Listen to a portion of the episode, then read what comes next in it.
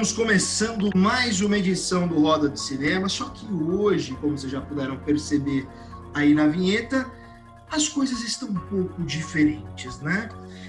É, nada como a nossa vida real, mas é, a gente está iniciando aqui uma sequência de quatro episódios específicos de um tema que quem gosta disso, para quem gosta, é um negócio que verdadeiramente transforma. E eu falo que transforma, porque eu sou uma das pessoas que tem um encagaçamento geral com este tema, mas eu me desafio. Mas vamos lá. Meu nome é Fabrício Rinaldi.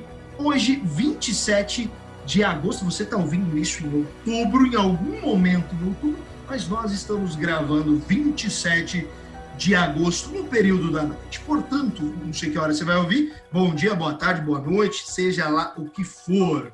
Lembrando que estamos direto da Pocket Casts, Radio Public, Anchor, Google Podcasts, Spotify, Breaker, Overcast e agora também no YouTube, ok? Portanto, meus queridos, agora vocês vão ter que se deparar com este rosto horroroso que vos fala. Muito bem, gente. Lembrando, sigam o nosso Instagram, arroba Roda de Cinema. É, hoje a gente tem aqui na bancada pessoas especialistas nesse gênero. Eu vou dizer especialistas porque são pessoas que consomem muito. Mas quem vai apresentar essas pessoas são elas mesmas. Portanto, do nosso lado direito da bancada está ela, Juliana Valente. Boa noite, minha querida. Boa noite. Juliana do canal Terror com Tudo, né, Ju? Isso, isso. Lá a gente fala de filme, série e também sobre turismo, né? A intenção é mostrar o Brasil de uma forma diferente, misturar história com terror. Olha, que legal, que legal. Então, para quem quiser seguir o teu canal, como é que é? é arroba Terror com Tudo. É, é arroba Terror com Tudo no Instagram e também no YouTube tá como Terror com Tudo. E, cara, que nome bacana, né? Que não foi você que criou esse nome, Terror com Tudo? Foi porque é, eu, eu tinha pensado em várias coisas e até conversei com várias outras amigas, né? Que, enfim, fiz aquela boa e velha roda. Meu Deus, que nome vamos dar para isso aí? E aí uma tinha. Eu, no começo o projeto era Brasil Lado B, porque ia para uma outra vertente do Brasil, até registrei uhum. ele assim. E aí uma outra amiga tinha me falado para fazer como vai pela sombra, mas aí eu fiquei pensando, falei, puta, mas eu ponho terror em tudo, e aí ficou terror com tudo. Pô, vai pela sombra é bacana também, né? É demais, né? É demais, eu achei também. Eu acho que pode ser um futuro quadro. Ó, ó, ó, de repente, né? O nosso foi um negócio mais óbvio, hora do horror, porque é uma hora e vamos falar de muitas coisas ligadas ao terror e ao horror, que são coisas diferentes, né? Até isso depois a gente vai falar um pouco sobre isso. Do outro lado da bancada está ele, que vocês que acompanham Roda de Cinema provavelmente já ouviram aqui na, nas nossas bancadas, mas agora ele faz parte deste projeto também, senhor William. Boa noite, meu querido. Boa noite, saudações aí é, Fabrício, Juliana. É, antes de eu me apresentar, só queria comentar uma coisa que a Juliana não, não falou, que ela também é diretora de filmes de terror. Eles estão disponíveis no, na internet, Juliana? Ah, eu tenho. Putz, faz tanto tempo que eu não, não, não faço, tá? Mas tá, tá no Vimeo. Minhas coisas estão no Vimeo. Ah, é. Mas preciso Meu, voltar, é, é um fato, eu preciso voltar. Porque ele, o terror com tudo começou daí também, não é? Não teve um. Não sei se também, na verdade, a ideia do, do de, de fazer a série, série turística né, de, de terror veio antes de estudar cinema. Aí o, o gênero terror ele só, só foi só foi indo junto. Mas é. você tem razão, eu preciso voltar. Nossa, como eu preciso voltar, que saudade. É, então, tem uns filmes aí, tem o, o, último que você fez lá do TCC, eu achei, para mim é o meu favorito, né? O, da, o das gêmeas. Das gêmeas das gêmeas. É, é, eu gosto bastante dele também. Não, é você fala, me dá até uma saudade, gente. Eu preciso voltar. que horror. É, não, mas gente, é aquela coisa, a gente está produzindo, você falou, né? A gente tem que produzir de alguma forma, né? Se, se o terror vai, vai vir, às vezes, através do Instagram, através do filme, através do curto, às vezes da série. Se, se é aquela história, né? Se a gente tiver que contar uma história, a gente vai contar uma história, né? Diretor de cinema é isso, não é só ter uma câmera e a película, né? Não, não. Você precisa passar para frente aquilo que você está comendo, né? É, é, é, eu tô, tô é. escrevendo um livro agora também, é exatamente isso. Olha, que, que maravilha, legal. muito bom, muito é. bom, galera. Ó, depois a, a, gente pode disponibilizar, se claro, você, Juliana, que aliás está tomando um vinho incrível. Vocês não estão vendo quem está só no áudio, está me dando uma água na boca eu vou começar a babar aqui. Mas enfim. Bom, no Hora do Horror, o que, que a gente vai fazer diferente do formato do Roda de Cinema, onde a gente chama um convidado em entrevista. Aqui não. Aqui nós elegemos uma obra, especificamente, de um diretor, naturalmente, e a gente meio que trabalha o ponto de vista de cada um sobre essa obra. Então é um debate de uma obra. É diferente, né? Aqui o centro, o foco da atenção não é nenhum de nós especificamente, mas sim obras incríveis.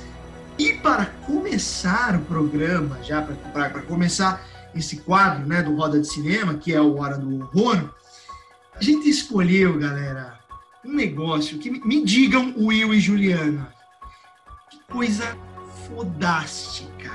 Vocês com certeza que já clicaram, já viram isso no título.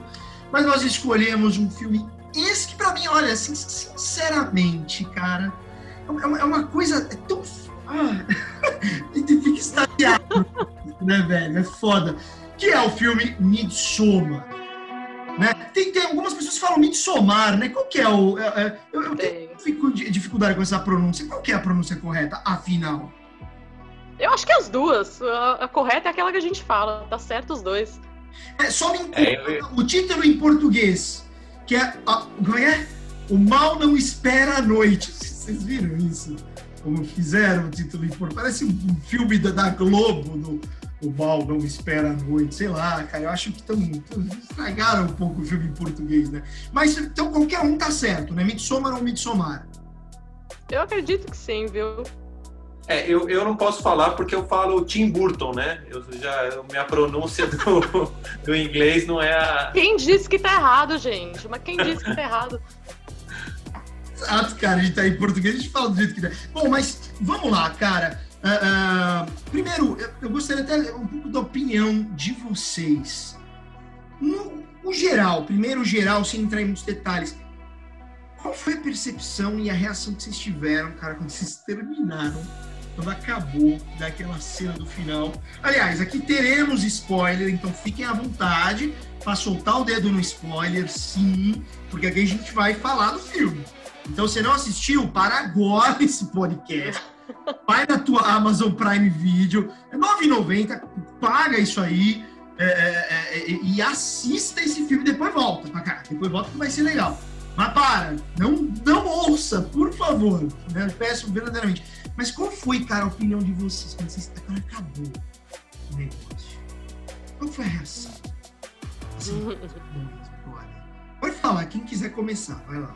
Olha, eu, eu, eu não sei, porque eu já fui ali no. Depois que assisti Hereditário, eu já fui no cinema meio que focada, né? Já sabendo. Você eu já cinema. tinha visto. Assisti no cinema. Olha, é, já tinha visto os curtas dele, porque quando assisti Hereditário, eu saí também meio bem impactada. Para mim, misturou família e terror, assim, ó. É casamento feliz pro resto da vida, sabe? É um negócio puta coisa boa. E aí a hora que eu. Não sei, eu não, ainda não sei nem que cena é a favorita, mas eu fiquei em choque. Uma que eu não entendi é, como tinha gente que tava achando engraçado, e eu não sei se era um riso de nervoso, porque eu acho que tem gente que não conseguiu entrar no filme direito, e outra que, meu Deus, como a hora pode passar rápido, né? Eu saí com essa impressão que, que as horas passaram voando, assim. Voando. É, Pra mim é um trabalho de um gênio. O cara é um gênio. Não tem, Aí fala, quando, quando, quando, a Ju, posso chamar de Ju? Ju. Lógico, lógico. Quando a Ju eh, fala ele, é o Ari Aster, né? Que é, é, que é o diretor dessa obra e o diretor da, da outra obra, que é o próximo episódio. Que eu não, não darei spoiler, mas quem sabe já, já vai saber qual que é o próximo episódio. Mas que é quando ela fala da, dele que é um gênio é o Ari Aster. Eu não vi os curtas dele, cara. Onde que dá para, onde que a gente consegue assistir os curtas dele? Ah, eu assisti, se eu não me engano, no Vimeo e assim o primeiro curta dele que é, acho que como é que é? é ai, é, de, é, não sei se é The Stranger Things About the Johnson, uma coisa assim. The Strange, é, The Strange Thing About the Johnsons. É, puta. Aí você assiste, você vê que esse foi o primeiro curta do cara que fez Midsommar e você entende como ele chegou ali tão. Ah, o cara. É, não, é, é fogo. Até o, o, primeiro curta dele ali é um negócio que, meu Deus do céu, alguém dá um Oscar para ele. Vamos tirar da casa de um monte de gente que não merece tanto. Vamos uhum. jogar tudo na casa dele, porque esse homem merece demais, assim. Não, é absurdo, cara. Quando eu terminei de assistir, assim, eu vou. Aí falando um pouco de mim, depois eu vou, vou, eh, eu vou adicionar uma inserção aqui para vocês falarem a relação de vocês com o terror. Mas eu, eu, eu, eu tenho dificuldade de assistir filme de terror. Eu, eu, eu não aguento aquele suspense que os diretores criam de ai, vai vir o medo, vai vir Eu tenho um pouco de dificuldade. Eu lembro que eu fui no cinema assistir O Exorcismo de Emily Emily, Emily Rose. E, ok, puta nome pesado, mas é, é, é, eu tinha recebido uma referência e tal. Você falou, ah, vou assistir. Eu, eu saí num encagaçamento completo. Puta filme bom também, atriz incrível. É, mas aí eu, aí eu fui assistir Midsommar sem saber qual era a pegada, cara. E é incrível como as coisas vão sendo trazidas nesse, nesta obra específica dele, uma tensão, uma coisa que você vai sentir durante o filme. Você sente que tem uma coisa estranha ali, brother. É um, é um misto de coisas. E aí, quando acabou o filme. É, é, é, tem muita simbologia, né? Assim, tem muita coisa, mas quando eu, é, eu, eu, eu, eu, sou o tipo de pessoa que eu termino de ver o filme, eu preciso conversar. A minha, eu sou assim. A gente, é, não, eu, não, Ju, é sério, e o Will. Cara, se eu, se eu não conversar com alguém, eu fico comigo mesmo, eu fico que nem um louco, parece uma pessoa maluca. Talvez eu seja um pouco maluco. É, é, mas na hora eu peguei o, o, o telefone, mandei um áudio para um amigo meu que tinha me recomendado, que é o Hugo, inclusive, que é o produtor do podcast, é, é um dos produtores do podcast. E, e, cara, eu mandei um, sei lá, uns áudios para ele, não sei quantos minutos, falando, mano do céu! Que coisa louca, cara. E não é louco que não faz sentido. A cabeça desse cara, brother, eu, gostaria de saber a história dele.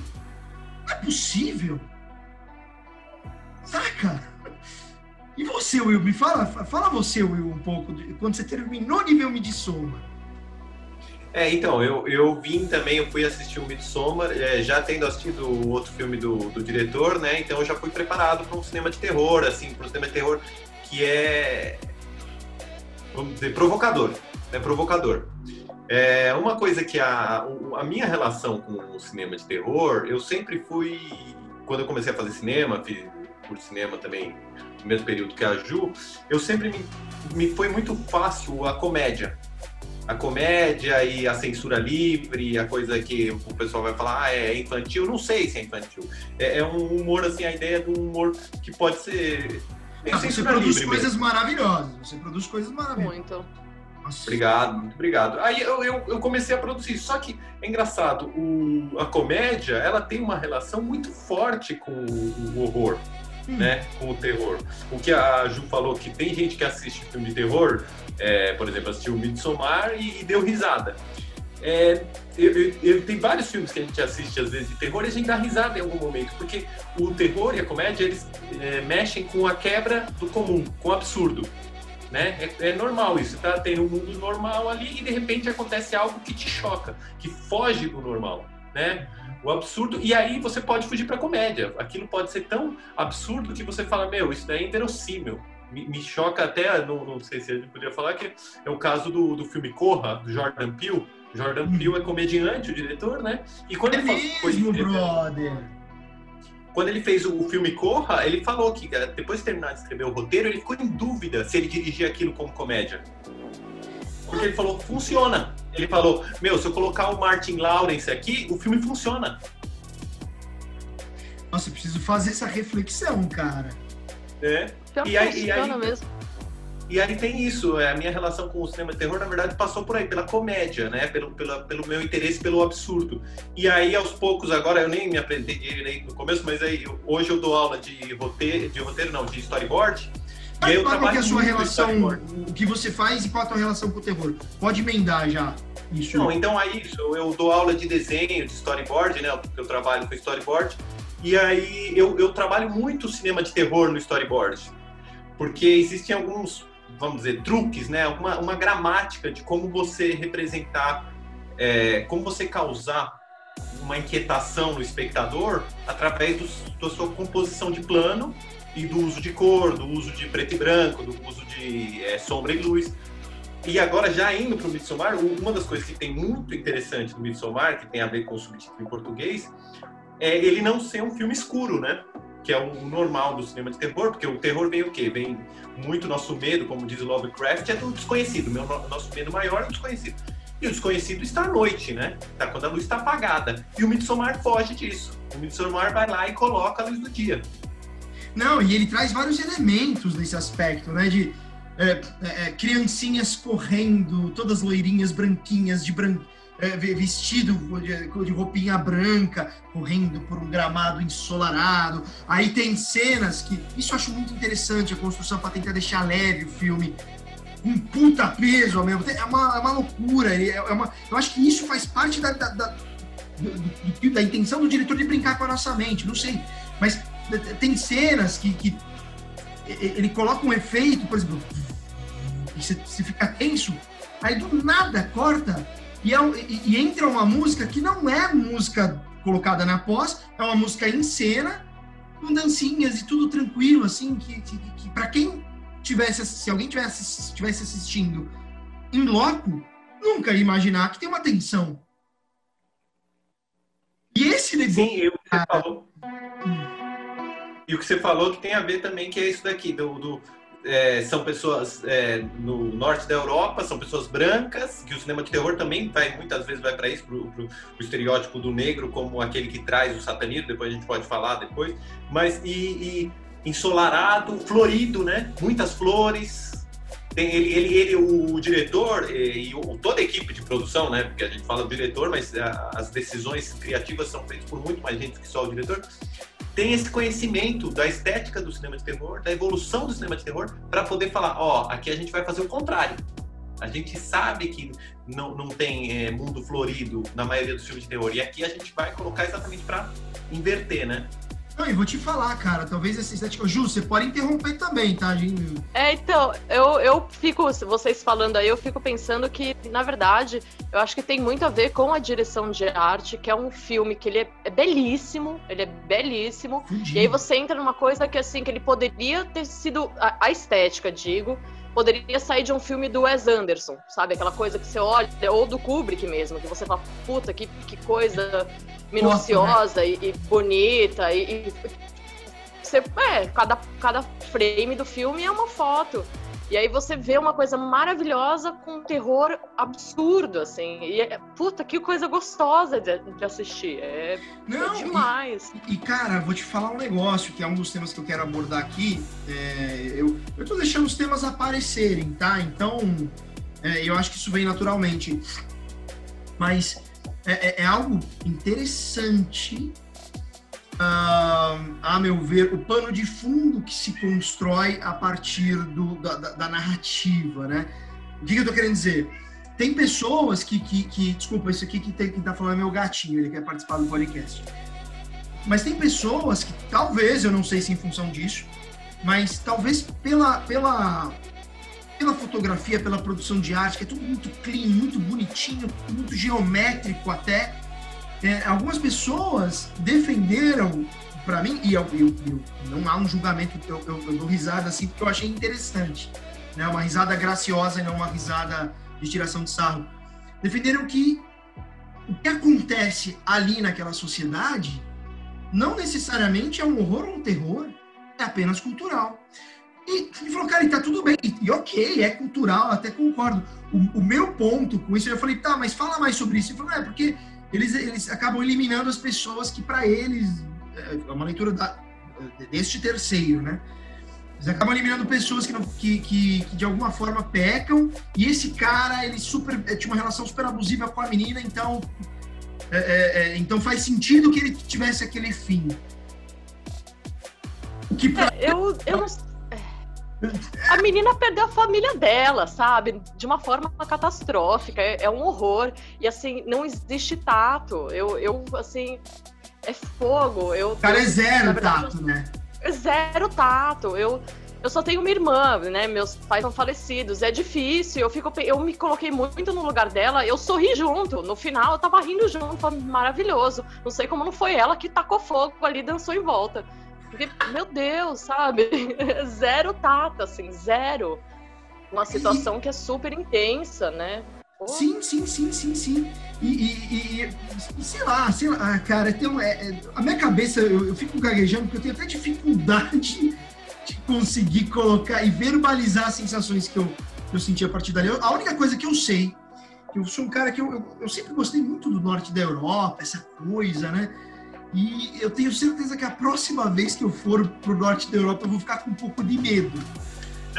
E sinceramente, eu vou pensar duas vezes antes de me envolver com uma loirinha maravilhosa sueca ou sei lá o que, né? Fazer parte de um, de um festival de verão, né? Ah, eu teria mais medo se fosse tipo o albergue. Eu acho que esse aí, se, se eu participasse de um negócio desse, era capaz de eu entrar é. pra seita, sabe? Porque Aliás, pode ser uma sugestão, hein, cara? Posso fazer um, uma, um comentário, ô, ô, Rinaldi? Que tem isso de. Eu entendo essa relação do, do, da pessoa falar que talvez não seja um filme de terror. Porque se a gente pegar, assim, pelo menos como eu entendo o cinema de terror, é que você tem assim, você tem um mundo normal, vamos fazer uma simplificação, né? A gente tem um mundo normal com a sua estrutura e surge essa ameaça. Surge um vampiro, um monstro, um Drácula, não sei, surge alguma ameaça, um fantasma. E essa ameaça rompe com o nosso mundo normal. A partir dali, a gente tem que é, conviver com essa ameaça. Vamos ver um fantasma. É, vamos ver um filme de fantasma. A gente está vivendo a nossa vida, está todo mundo feliz, em família, tudo bem, e surge um fantasma dentro de casa. Esse fantasma rompeu com a paz que a gente tinha. Terminou o filme, esse é o, o terror, vamos dizer, o terror seguro, né? Terminou o filme, eu matei o fantasma, voltou a paz dentro da família. Acontece que existe um, uma nova onda, eu vejo uma nova onda de cinema de terror, que é o seguinte: é, o mundo que a gente está vivendo, normal, ele não é positivo. Aí quando surge esse fantasma, a gente fala, nossa, ainda bem que surgiu o fantasma, porque ele rompeu com o abuso que tinha, vamos dizer, era uma família que não era, é, o pai abusava da filha, é, a filha fazia alguma coisa com o irmão, e aí então surgiu o fantasma, é positivo. E o, o eu acho que vem nessa tradição, o hereditário, o, é, o nós, é, a bruxa e o Midsommar. Porque, vamos dizer, o mundo dela, que seria o mundo normal da menina no filme, era um mundo negativo. Era um mundo que o namorado não prestava, que os pais morreram. Tanto é que o começo do filme é muito dark, é escuro. Né? Nossa, né? aquela, aquela, aquela neve ah. no começo. Isso, Gente, que começo! Vem... E que começo, é, é, sabe? Tá é assim que começa tá o filme. Puta é o contrário. É o contrário do que a gente tem no cinema de terror, que tem a família feliz e aí surge o fantasma. Não, nesse caso ela estava mal, aí surgiu esse, é, essa, é, vamos dizer, desestruturação, né, do mundo normal dela, que é essa seita. E, e, e, você falou, é, mas é melhor isso? Você fica em dúvida, na verdade, nos filmes de terror. Assim, será que não é melhor isso do que o que tinha antes? Mas é. Eu acho que no caso dela é, porque ela foi super acolhida e era o que ela estava precisando. Então fica aquele pensamento que fica meio de hipocrisia, porque, nossa, então o errado é as pessoas terminarem daquele jeito, né? Que elas se suicidam numa determinada idade. O errado é, é, você fazer o sacrifício. O certo é você maltratar as pessoas geralmente e não ser sincero. Esse é o certo, sabe? Então eu fico meio que nesse balanço, porque ali querendo ou não, todo mundo se identificou com a dor dela. A hora que ela chora, as pessoas estão com ela, elas abraçam aquilo. Então, é, eu fiquei bem balançada no que, que é o, o certo. O, qual que é o certo, sabe? E aí, putz, não, não dá para não sorrir no final. eu acho interessante esse ponto de vista. Eu acho, eu acho muito interessante. É, é, mas qual, qual, foi o momento ou a cena, sei lá, do filme que, que, que, foi, que, que mais impactou vocês, cara? Qual foi o momento e a cena e por quê? Ah, eu, eu posso dizer, eu posso dizer a cena, para mim é clara que é a cena quando o casal de idosos se joga do penhasco. Mas por mas ali... construção de, de, de, o impacto visual ou pela energia? Pelo impacto visual, pela energia, pelo roteiro, para mim aquilo ali foi, para mim o, o a, a, a, parte central do filme ali, apesar da, da coisa do choro em comunidade é muito forte, é ali naquele momento em que as pessoas saltam, né? e se chocam no, na pedra. Um, um, a mulher morre, eu não lembro agora que se o homem não morre, os outros têm, têm que matar ele, né? morre, com, morre com martelo. É. Isso, morre com martelo. Eu adoro isso daí porque é, é um momento que os personagens que, vamos dizer, são estranhos à aldeia, eles se chocam e você se choca, você está no, na posição deles, né? Você não conhece essa cultura, você se choca. Só que na mesma hora, você tem aquele, aquele choque que é o do cinema de terror, assim, e você? Aonde é a sua sociedade? Aonde você tá, né? Você fala, ok, isso daí é muito estranho. Mas, que nem a Ju falou, mas será que o mundo que a gente vive não é estranho? Será que não é cultural? Será que eu só não tô achando estranho porque é de outra cultura? Uhum. Né? Ah, mas agora tem uma coisa, cara. Fala, fala, desculpa. Não, pra mim aquela cena me, me, coloca em xeque, né? Eu acho muito forte, porque é uma cena, ela é aterrorizante, mas ela é aterrorizante porque coloca a gente em xeque. Você fala assim, é aterrorizante porque na minha sociedade não faz isso. Eu, eu nem sei como explicar porque é aterrorizante. Né? Não, isso aí e... vem, não é assim. Eu não morri, eu não me joguei, mas nossa, que sociedade é essa? Eu acho foda, na, na, sequência dessa cena, que chega uma, uma moça lá, uma senhora, que tem o, o, o, menino e a menina que são o primeiro a morrer lá, né? Que, é, é, pela ordem que a gente vai acompanhando. É, chega uma senhora e, e, e, e explica então você está assistindo, você até acompanha, cara, que absurdo, tudo bem, é cultural, mas caralho, né? Assim, é, isso é diferente. Eu não julguei até, até este momento, eu, eu, eu, eu vou falar da minha leitura. Eu não julguei, falei, realmente, mas eu achei muito interessante quando ela chega e explica os ciclos, dá uma explicação que até faz sentido. começa a perder um pouco a lógica cultural para mim quando eles passam a tirar vidas de pessoas de fora da comunidade pessoas que não estão de acordo com isso. Né? Eles vão matando a galera. E aquele amigo deles que levou eles para a viagem. É, isso é uma visão minha, tá? Vocês podem discordar totalmente, fiquem à vontade, por favor. Aquele amigo que levou a galera para a viagem, que na verdade levou para matar os, os, os coleguinhas dele. Não, filha da puta. Porra, o cara levou. Eu fico na dúvida, sabia? Ah. Eu fico na dúvida porque eu não sei se eles não, porque assim existiu a causa e o efeito, né? É, para mim o, o, maior impacto do filme já já é o início quando ela fica já tem o corte que ela não tem ninguém. Então se ela acabar esse relacionamento bosta que ela tá, ela tá sozinha porque a, acabou a família dela. E é a coisa de, de ir indo, evoluindo, ela tentar se encaixar num lugar e ela ser bem recebida, porque ela foi uma pessoa que, tipo, aceitou a situação. Agora, todas as outras pessoas que foram levadas ali, elas nenhuma respeitou, mas assim, nenhuma. E eu fico na dúvida que se alguém tivesse respeitado como ela respeitou, que por mais que tenha ficado em choque, ficou na posição dela, sem, sem confronto, não teria sido poupada, porque será? Um Esse foi xixi num, num negócio que era sagrado, o outro fez xixi na árvore, tipo, meu Deus, onde estavam todos os ancestrais, sabe? Mas não foi fico... consciente isso, ele fez um xixi. E, e, uma coisa que eu achei interessante, que eu reassisti. Falta de respeito. Não, é, é, é, é interessante, porque eu, porque eu adoro, discordem e tragam. Mas nesse momento da árvore, cara, o menino ele tá lá e fala: ah, vou, vou fazer xixi, vou mijar, sei lá o que ele falou. É, o, o cara... Ele foi levado por uma, por uma, enfim, por uma coisa cultural, por uma de religião, e ele estava pensando em transar, em, em beber e se divertir. Ele estava com outra visão de uma coisa que era espiritual. Eu não Mas sei, a... eu acho que simplesmente ele já chegou não respeitando. Ele já chegou, tipo, com outra cabeça. Mas, mas a viagem deles não era uma viagem de bagunça, tanto que o cara, o, o Christian, que é o Ruivinho, que é o, o namorado da Dani, que é a, a, a protagonista, eles queriam viajar para curtir. Aí pararam ali, tanto que a galera, pô, vambora, vambora. É, é por isso que eu achei ele meio filho da puta. Tanto que na hora que, o, que esse cara que vai fazer xixi, pode já na árvore dos ancestrais, ele fala, assim, então, eu, eu lembro que eu, eu, eu, eu, eu gosto de assistir de, de reassistir filme 50 vezes. Eu sou meio. Eu tenho essa mania de repetição com os filmes. É, ele fala, eu vou, vou mijar. O cara, esse amigo que levou, tipo, olha para ele, não fala nada, vê ele indo e ignora. Então, me parece que ele provocou essas situações. E, e tipo, ele, ele é, é, é, quando fala que, pô, por exemplo, tudo bem, ele queria tirar a Dani da relação tóxica, mas quando a irmã coloca, que é a irmã dele, aquela ruivinha que, que o Christian transa lá no final, ela coloca um, um negócio debaixo da, da cama do Christian, para indicar que ela queria copular com o rapaz, é, o, o, o, rapaz negro chega, que agora me foge o nome dele, ó, oh, eu achei isso aqui debaixo da cama do Christian. Aí o, o, amigo que levou todo mundo para lá, fala, ah, é que a minha irmã tá em época de transar, já pode fazer sexo, então colocou. Ou seja, ele tava fazendo com que as...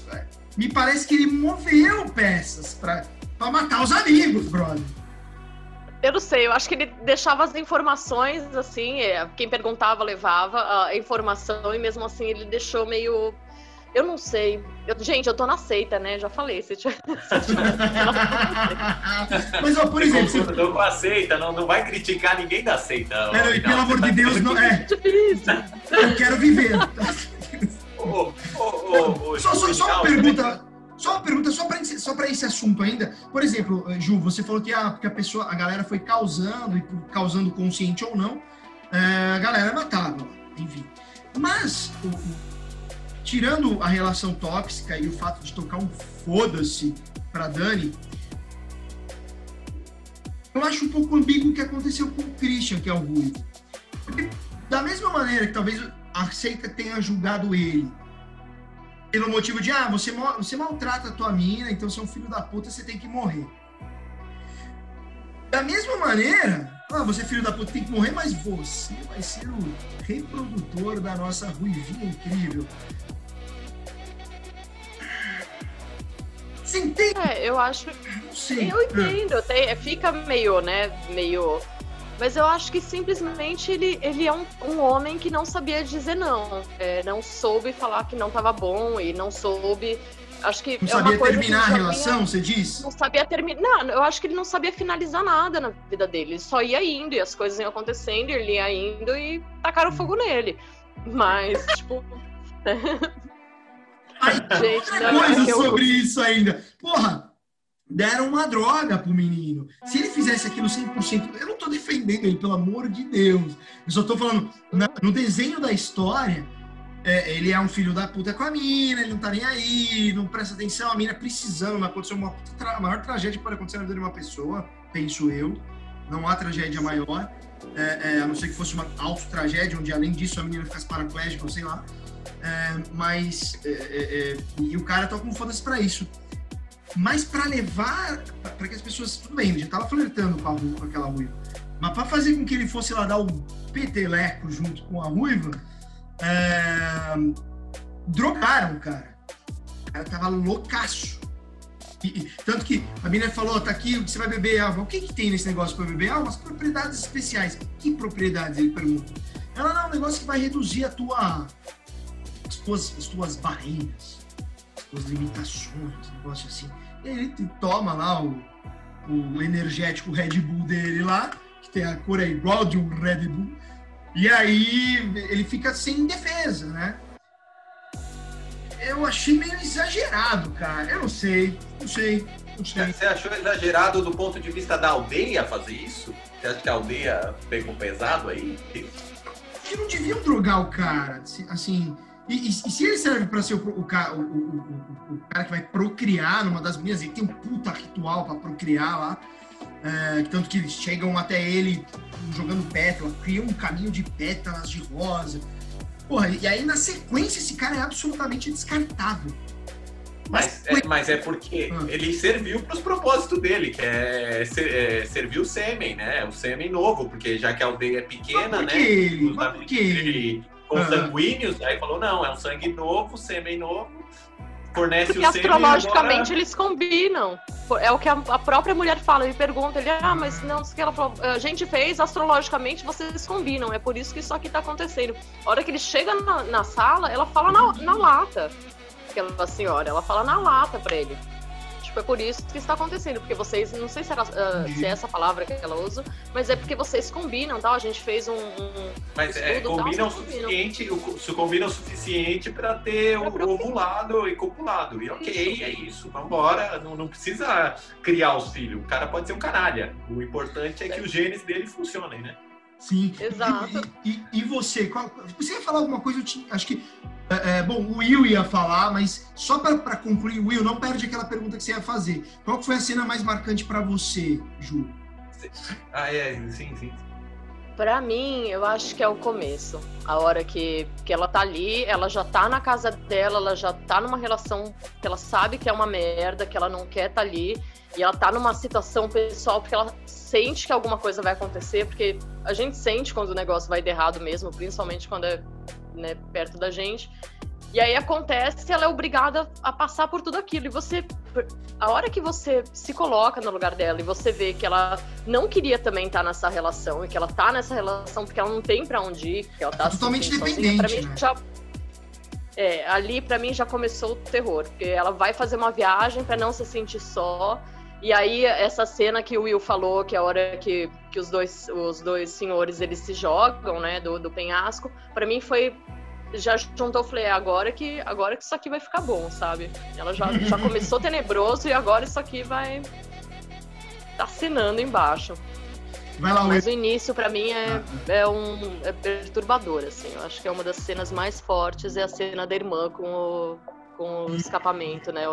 A coisa na boca. É Aliás, terrível. cara, eu, eu li umas, umas críticas a respeito disso, justamente na cena do começo, porque ela é completamente diferente do, de todo o resto do filme.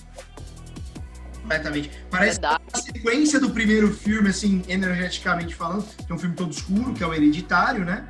É, é, parece que ela é uma sequência, ou seja, se assistiu o Hereditário, aí você está assistindo o Midsommar, hum, ele vai, vai, vai repetir a dose. Então ele vai, é um negócio escuro, é dark, aquelas a floresta totalmente fechada, com neve. É, é, é, é aí morre, né? Você tem o falecimento dos pais, tá pesadíssimo.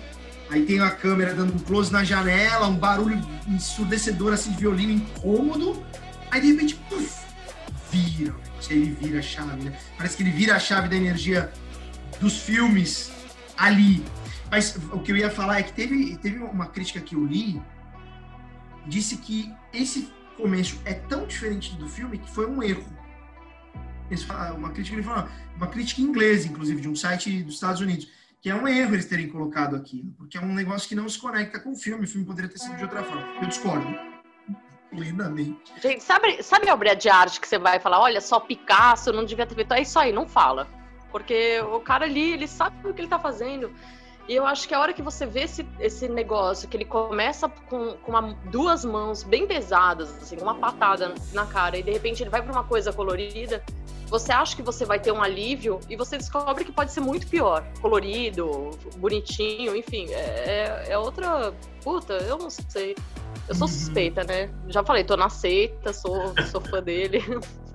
E tu, vai lá, você ia falar alguma coisa aí, que eu te interrompi. Não, eu, eu falei, apesar do filme romper com muita coisa que a gente vê normalmente no cinema de terror, tem algumas coisas que é, é, ele pega, alguns truques que são comuns, coisas que a gente vê é, com frequência. E uma delas, a, a, comentou que é assim, é, e você também comentou, eles vão numa aerotrip, vamos dizer. Parece que eles vão, né, curtir a Europa, vão lá beber, se bebedar, transar, curtir. E aí, à medida que eles vão se mostrando, os personagens vão mostrando inconsequentes, eles vão sendo ceifados, né? Um cara mija na árvore sagrada, plop. O outro tenta roubar o livro sagrado, plop. Isso, isso é uma coisa que a gente vê muito no cinema de terror, que é mesmo o assassino, mesmo que o assassino seja, sei lá, um dinossauro, um alienígena, ele acaba matando um pouco numa ordem moral. Uma ordem assim, ó, vocês, quem tá morrendo, tipo, é, é quem não respeitou a ordem do, do monstro. Quem não respeita, ou, ou, quem é sacana, vamos dizer, Jurassic Park, pegar Jurassic Park. O, o, primeiro que morre lá, o advogado que morre na privada, é o cara que queria pegar os dinossauros e vender em McLanche. Aí então, tof, né? E eu acho que acontece um pouco isso. As mortes ali não são assim, tipo, meu, o, o sujeito mijou na árvore sagrada. Ele ignorou, a, ele tem que morrer. Faz sentido isso? É um terror um pouco com uma moral. Sim, Existe sim, uma moral sim. no terror.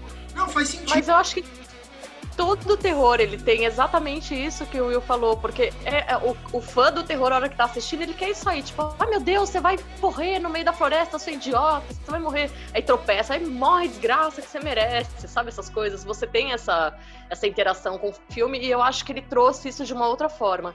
Em vez de trazer o, esse terror que as pessoas vão morrendo por burrice, sabe? Tipo, ah, nossa, ela foi andar, na, na, entrou na casa que estava toda escura, enfim, que ela viu que estava arrombada, que é uma burrice que tem no filme tradicional, ele trouxe um outro tipo de burrice, que é o outro ir fazer xixi numa árvore sagrada. Porque, querendo ou não, se a gente vai viajar nós três para uma.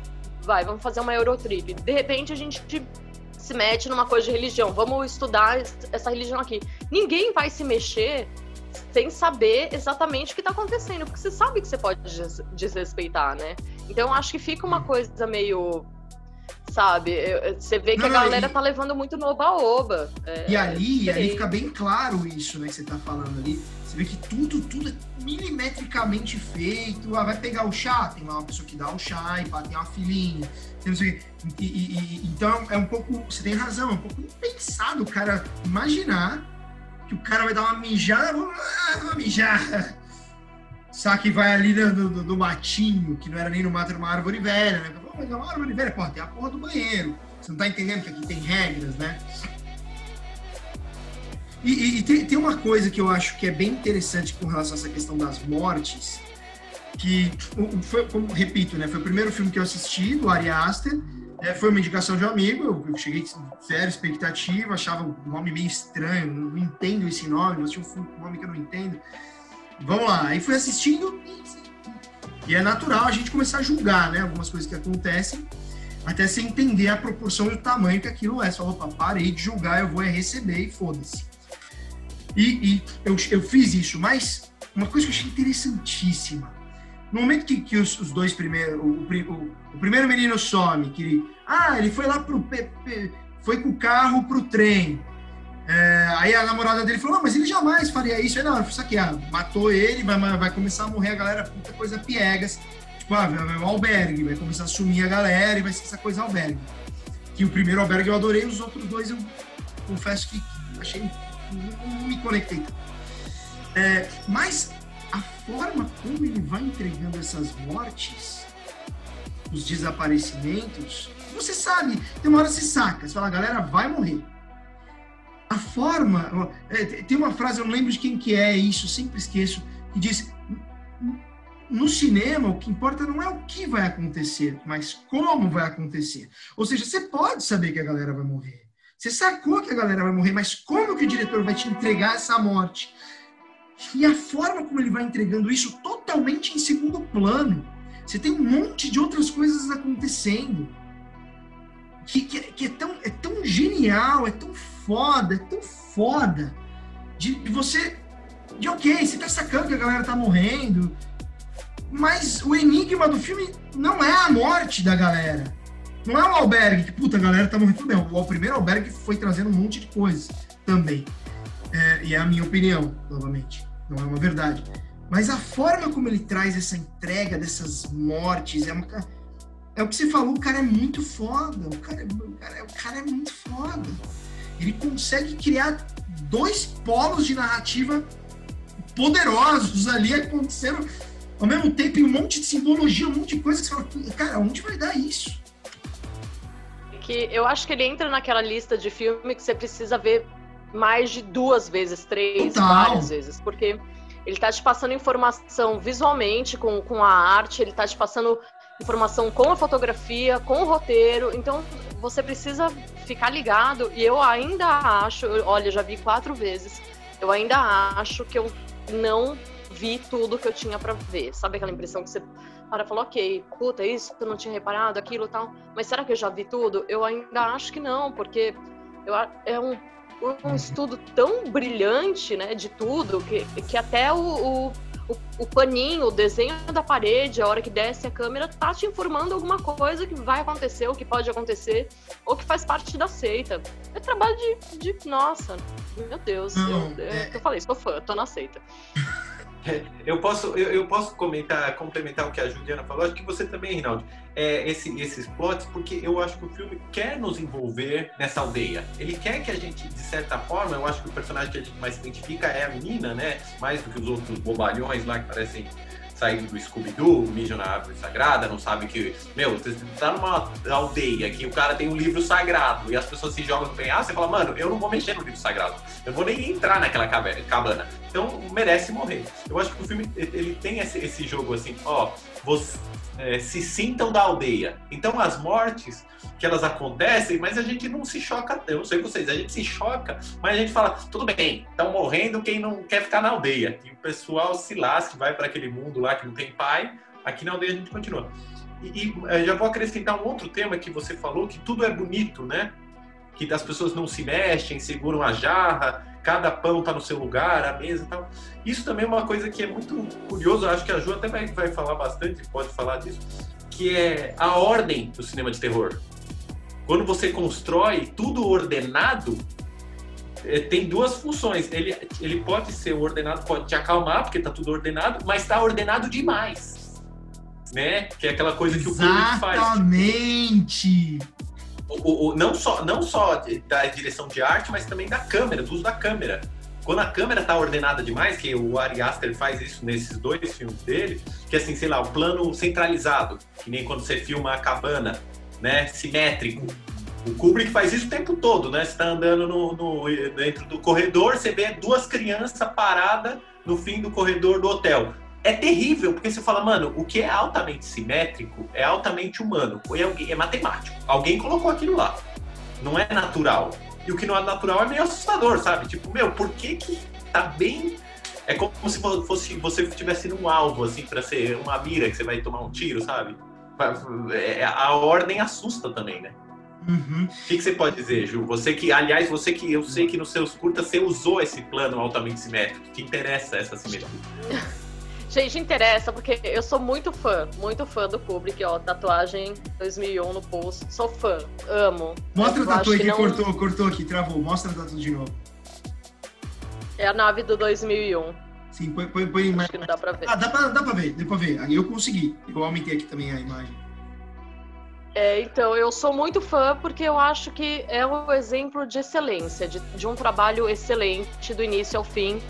E quando eu falo excelência, é da equipe toda, é, do, é ele, é a arte, é o editor, é o trilheiro, é todo mundo que aquilo ali funciona, né? E eu acho que essa coisa que o Will tá falando de você centralizar a pessoa é, é você obriga ela a, a, se colocar no lugar. Então você centraliza, você põe e fala assim, aqui, querida, você, você, é isso aqui.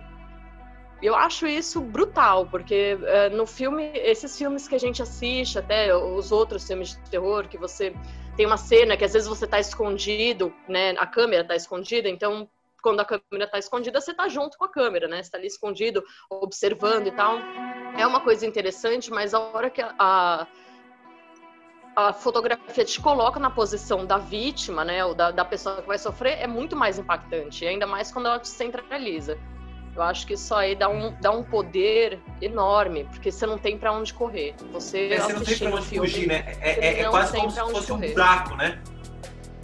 As gêmeas no, no corredor é um, é um negócio que ok, você vai para onde? Você não tem para onde ir. Você, você precisa ver aquilo. Você precisa ver até o final, elas virando e andando, sabe? Nossa, é, é eu acho demais. Assim, é, e é engraçado porque é um, é um plano que é um. Uh, enfim, acabou virando um plano que muitas pessoas percebem, veem tal, tal, mas para você chegar a isso, que eu acho que o Ari Aster chega tanto quanto o Kubrick, é muito difícil. Aí você tem que ter um talento excepcional como os dois, porque olha, eu, eu, foi a segunda vez que eu tive essa impressão, é engraçado, né? Eu, eu assistia todos os filmes do Kubrick, eu ficava com uma sensação, essa sensação de não poder fugir, e aí quando eu assisti o primeiro filme do Ari Aster, que é o Hereditário, eu, eu falei, uau, olha, eu não acredito, tô, sabe, como é que esse cara conseguiu fazer isso aí? É.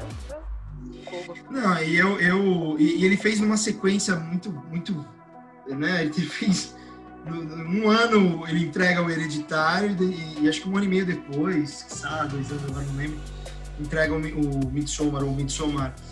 Para mim. Eu posso acrescentar uma coisa, Reinaldo? Claro, uma coisa? claro. Que a, a Ju falou disso daí, do, do, ela falou do Ari Aster e em algum momento ela falou do Wes Anderson.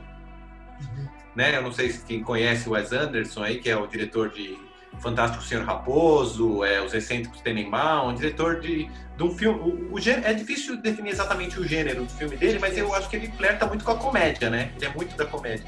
E ele usa muito os planos simétricos e os planos com ponto de fuga central, centralizado.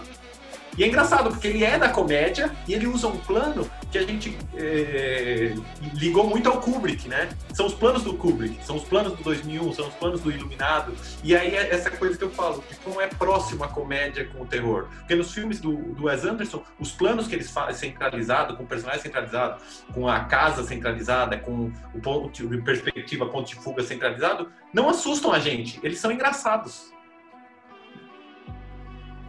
Cara, é... É, é, verdade. Não, eu só ia complementar com relação a essa questão da fotografia. Eu não tenho todo esse conhecimento técnico, especificamente, como vocês, mas é, como o que, o que, o que a, a, leitura que eu faço, depois eu vou falar minha cena a mais impactante, mas o que. Como, como é incômodo, é, é um incômodo que é um estranhamento é, é, muito poderoso. Você vê tudo aquilo, tudo bonitinho, tudo, as pessoas, tudo, tudo. Tem, tem, a, tem uma cena que, que o, o, o rapaz negro estava entrevistando um, um, um, ancião lá da, do negócio. Você vê o cabelinho do cara todo penteadinho, a barba, tudo muito limpo, muito clean. Eles, a roupa deles branca e toda branca limpinha, como faz, como mostra.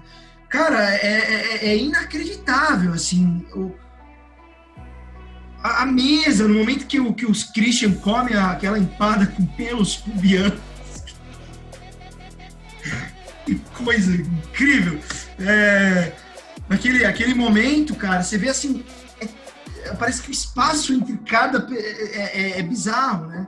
Isso é muito bizarro. E isso me causa, desde o começo do filme, né, você sente lá que tem trilhas, às vezes, que pesam algumas coisas, e, e mas que a imagem que está sendo entregue, entregue para você é uma imagem absolutamente clean, ajustada e limpa. Então, é isso dá um bug na cabeça. E é muito desafiador, porque você corre o risco de entregar uma imagem tão fodamente linda que você não consegue entregar atenção. E ele consegue fazer isso de uma maneira tão foda. Bom, para mim, o, o, o, a cena, eu acho que eu não resumiria a uma cena, mas a, a um momento que ele acontece mais de uma vez. Que para mim é muito impactante e mostra, fala muito sobre aquela sociedade, né? Que a, o momento em que as pessoas que estão de espectadores lá dentro da aldeia estão visualizando a sensação de um outro integrante e eles sentem igual aquela pessoa. Por exemplo, a galera se jogou do penhasco, eles sentem a dor. Quando o cara não morre, o cara tá lá, não morre, eles. Ah! No momento que tá rolando a transa, que as mulheres vão sentindo. No momento que a menina vê, a, Dani, vê pela, pelo buraco da fechadura o, o Christian transando com a Ruivinha, ela. Ah! Ela fala, né, começa a gritar, gritar, e todas elas vêm gritam juntos aquilo mostra né, como realmente é uma aldeia que eles, eles têm uma conexão muito poderosa entre eles, assim. Isso é algo que você não vê em lugar nenhum desse mundo. Né? Essa é, é uma, é uma forma de empatia, não sei se posso chamar de empatia, mas você sentir a dor do cara de uma forma que você está sentindo junto. Na hora que tá pegando fogo, a cabana amarela, que eles começam, saca? Cara, que, que foda, que foda isso. É porque eu acho que eles também não, eles não estão ali para matar todo mundo e vibrar com aquilo. Eu acho que o que mostra é isso que você falou, existe uma empatia deles com as pessoas que estão em volta e eles sentem, né? O que é muito diferente do que a gente vive hoje em dia, do começo do filme, que, né, nossa, o, o namorado finge ter uma empatia por ela que não tem, sabe? Os amigos dele estão nem aí, sabe? É, hoje em dia todo mundo fala de empatia, empatia, mas será que a pessoa realmente sente a dor do outro? Eu acho que ele tá mostrando esse outro ponto. É, isso aqui é o horror, então a gente tá nesse negócio que é catastrófico, que as pessoas chegam numa determinada idade, elas se jogam, e aí você tem sacrifício humano, porque faz parte da nossa religião, mas em compensação existe uma irmandade, né, uma, uma família que é muito mais bem construída do que qualquer outra família. Eles, eles ali eles se respeitam, eles estão juntos, um tá junto com o outro, então um não deu certo, o outro não tá dando, um deu certo, o outro tá dando, então é outra história. Então, acho que isso me questionou muito, sabe? O, essa, Sim, mas o, te produziu é também essa reflexão? Você chegou na, também numa reflexão dessas cenas? Que eu achei que fosse coisa minha, porque eu sou progressista, eu tenho uma visão progressista de mundo. Depois acho que é coisa, uma viagem minha. Mas não, né? Ele realmente provoca isso ali, né? O que você acha, Will? Ó, eu acho que sim, eu acho que sim. E é engraçado como assim. É... Essa, essa relação que a gente tem, como disse, é uma crítica, assim, a gente sente, caramba, ela estava totalmente isolada, abandonada quando os pais morreram, e agora ela está num grupo. Só que ao mesmo tempo ela está num grupo que é uma seita. E eu acho que o, o filme gera essa sensação ambígua, porque a gente fica assim, é, que é um filme, um, também um gênero de filme de terror, que é um filme de gênero de terror de seita, que você fala, a seita ela é fechada né? Todo mundo se ajuda na seita, no, no culto, assim. E a seita pode gerar é, a dissolução do eu. Eu posso desaparecer na seita, porque em algum ponto todo mundo faz aquilo, então eu vou achar normal, que é isso. Tipo, se alguém, no caso, se a gente tá num mundo em que todo mundo se joga no penhasco, ou, e ninguém se choca, você tá num grupo, você tem 100 pessoas. Aliás, a gente pode nunca ter visto isso. Se tiver 100 pessoas paradas olhando alguém se jogar no penhasco, você não se choca. Porque você olha para o lado você fala, caramba, ninguém se chocou, tá todo mundo normal. Na hora você para. Você fala, ah, isso é normal. Ok, isso é normal. E eu acho que isso assusta um pouco, é, é gera uma sensação de, de, de é, confusão. Será que eu, eu também estou achando normal? Será que é legal? Será que não é? E lembra um pouco aquele, o caso do Jim Jones. Vocês conhecem o caso do Jim Jones? Juliana deve conhecer, né? Eu, eu, não lembro, mas não, é estranho não, cara. Eu devo, já devo ter ouvido falar assim. Dá uma relembrada. O Jim Jones era um pastor americano ah. que lá no... Eu vou até ver aqui. É, ah, é, é, o cara que enganou uma galera. Fazia suicídios coletivos. Na fazenda. Na fazenda, Na fazenda em Guiana, é, lá, aquele pastor lá, o, esqueci o nome do, do evento que foi. Todo, todo mundo tomou um negócio. Isso, ele fez uma seita e aí levou o pessoal lá para a floresta na Guiana, um pastor americano, e aí aconteceu um assassinato lá de um parlamentar americano, não sei se foi um senador ou um congressista americano, e aí ele percebeu que ia acabar aquela seita, ia acabar aquela fazenda, é, aquele sonho né, que ele tinha, e aí o que, que ele fez? Ele falou, ó, agora a gente vai tomar um veneninho todo mundo vai tomar o veneno e se matar, porque a gente não pode viver num mundo sem, sem mim, né? Sem Jim Jones e tal. E as pessoas foram tomando, os relatos que tem de quem sobreviveu, é que foi tomando criança, adulto, mãe dando pro filho, numa boa, ninguém se assustou. E aí fala, ninguém se assustou porque é, é uma comunidade tão fechada e, e no meio da selva que todo mundo falou, ok, vou tomar e isso é o normal. É, o meu mundo é esse. Eu não tenho mundo fora. Eu, eu li um livro uma vez que fala o seguinte, fala sobre persuasão, fala assim, esse assassinato, esse suicídio coletivo não teria acontecido se ele estivesse, por exemplo, em São Francisco. Porque na hora que você vai tomar o seu gole de veneno, você olha para a janela, você vê alguém pegando o ônibus, você fala: espera aí, tem outra vida possível. Mas quando você está numa selva, numa floresta, numa ilha, está isolado, fala: tá todo mundo tomando, eu vou tomar o veneno também, né? Eu acho que tem a ver também com o nosso, a nossa época, que a gente vive um pouco numa, num país meio, meio satanista, meio seita, né? A gente vive num negócio que tá todo mundo tomando veneninho também, mas não, não vamos entrar nesse assunto, né? Uhum. não, mas faz todo sentido, cara. Faz todo sentido da pessoa que é. Que, que ela é produto do meio, né? Como, como, como o meio interfere é, não só nas decisões, mas no modo de, de, de, de, de fato acreditar nas coisas. Né? É, se você olha pra rua, gente, olha pra rua e vê o pessoal andando no meio da pandemia, sem máscara, correndo, atividade física, fala, ah, mano, eu também. Você vê o presidente tá saindo na rua, aglomerando sem máscara, e depois fala, não, porque a culpa, a culpa é do governo. É, o nosso, o nosso okay. Jones aí. Gente, Jones a gente tá aí. falando, estamos falando de um presidente que mostrou uma caixinha de remédio para uma ema. Eu não consigo Para mim, isso aí diz tanto, tanto, sabe? Tanto, que não, nem sei. Por favor, Midsommar, venha colonizar o Brasil. Venha. Bom, é uma Já sei quem jogar do penhasco. Exatamente, exatamente. Mas não vai ser, não vai ser por vontade deles, não. A gente joga. A gente dá uma A ajudinha. gente empurra. Ah, enfim. Ah, Vamos falar só, eh, eh, como o nosso tempo está quase chegando aqui no final, na verdade a gente passou, obviamente, como eu sabia, mas a gente está chegando no limite do limite. Opa! Ah, vamos falar só de dois temas que eu acho que é importante.